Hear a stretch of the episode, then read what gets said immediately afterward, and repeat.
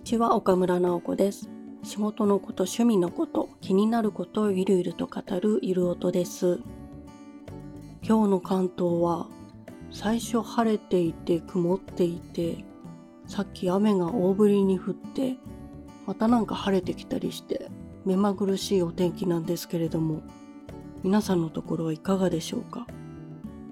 なんか暑いのか寒いのかよくわからなくていろんなものを脱いだり着たり脱いだり着たりしてます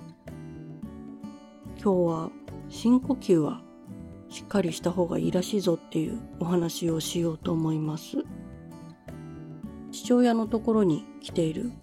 訪問薬剤師さんがいらっしゃるんですけれどもその方が毎回指に機械を挟んで父の酸素濃度というか酸素量も測ってくださるんですね。でその数字が96から99%だったら大丈夫なんですけれどもそれ以下になっちゃうとちょっと肺とか酸素を取り込む量が少ないということでお医者さんのお世話にならなきゃいけない。でまあ今コロナ禍っていうこともあるので、まあ、その薬剤師さんのほか来てくださる作業療法士さんとか言語療法士さんとかいろんな方いらっしゃるんですけれども皆さんもその父親の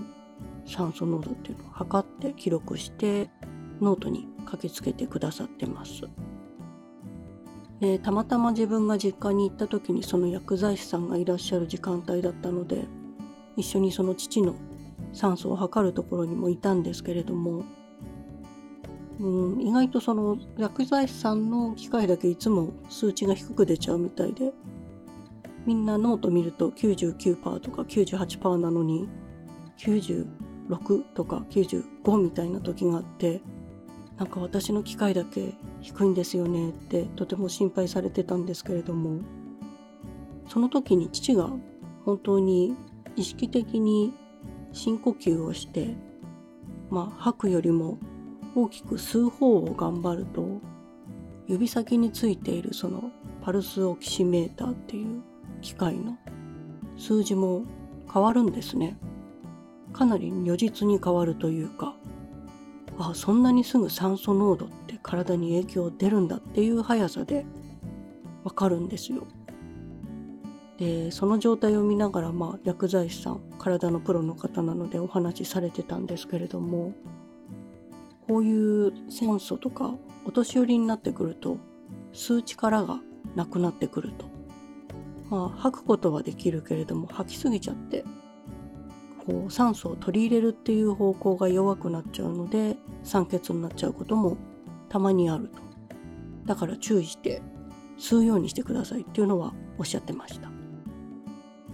で酸素が実際に足りないとどういうことになるかというとまあまず脳の方に酸素がいかなくなって働きが悪くなったり眠気を感じてきたりあとは普通の体に細胞があってそこに酸素を送らなきゃいけないけれどもそこに行く酸素も少ないので老廃物とかの排出もちょっと弱くなっちゃうし何より血液中に酸素が少なくなっちゃうとドロドロになっちゃうらしいんですね。鮮やかな赤い血はちゃんと酸素が入ってるけれどもそれが足りなくなっちゃうとちょっと黒っぽい血になっちゃったりする。でもそれは本当に数回の呼吸を直すだけでパーセンテージが1%上がったりひょっとしたら2%っていう時もあるらしいんですけれどまあ深呼吸で本当に変わるらしいんですよ。で最初はなんとなくその父親世代のシニアの話かなと思って聞いてたんですけれどもまあよく考えてみたら自分たちもなんか緊張したりして呼吸が浅くなったり何かうっかり根詰めてると呼吸あんまりしてなかったりっていうこともあるのであこれはもう自分たち世代でもちゃんと深呼吸して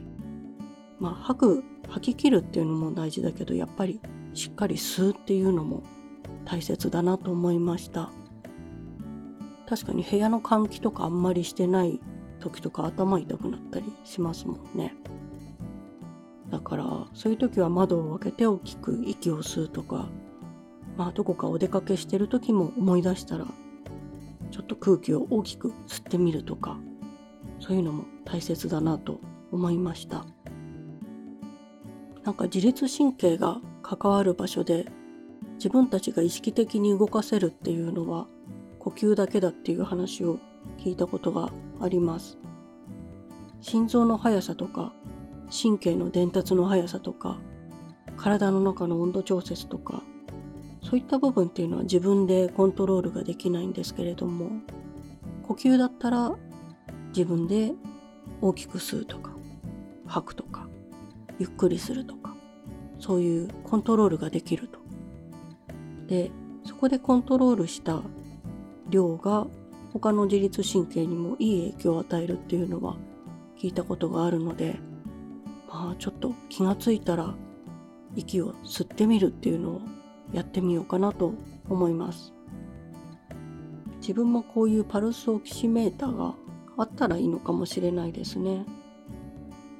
ちょっと今し直すかもしれないけど将来的にはお家にあってそれを見ながらちょっと酸素いっぱい吸ってみるっていうのもありかなと思いました。というわけで今日は日曜日の午後また曇ってきて雨降りそうなんですけれどもこのまんま明日までお天気が持ってくれればいいなと思います。それでは今日もどうもありがとうございました。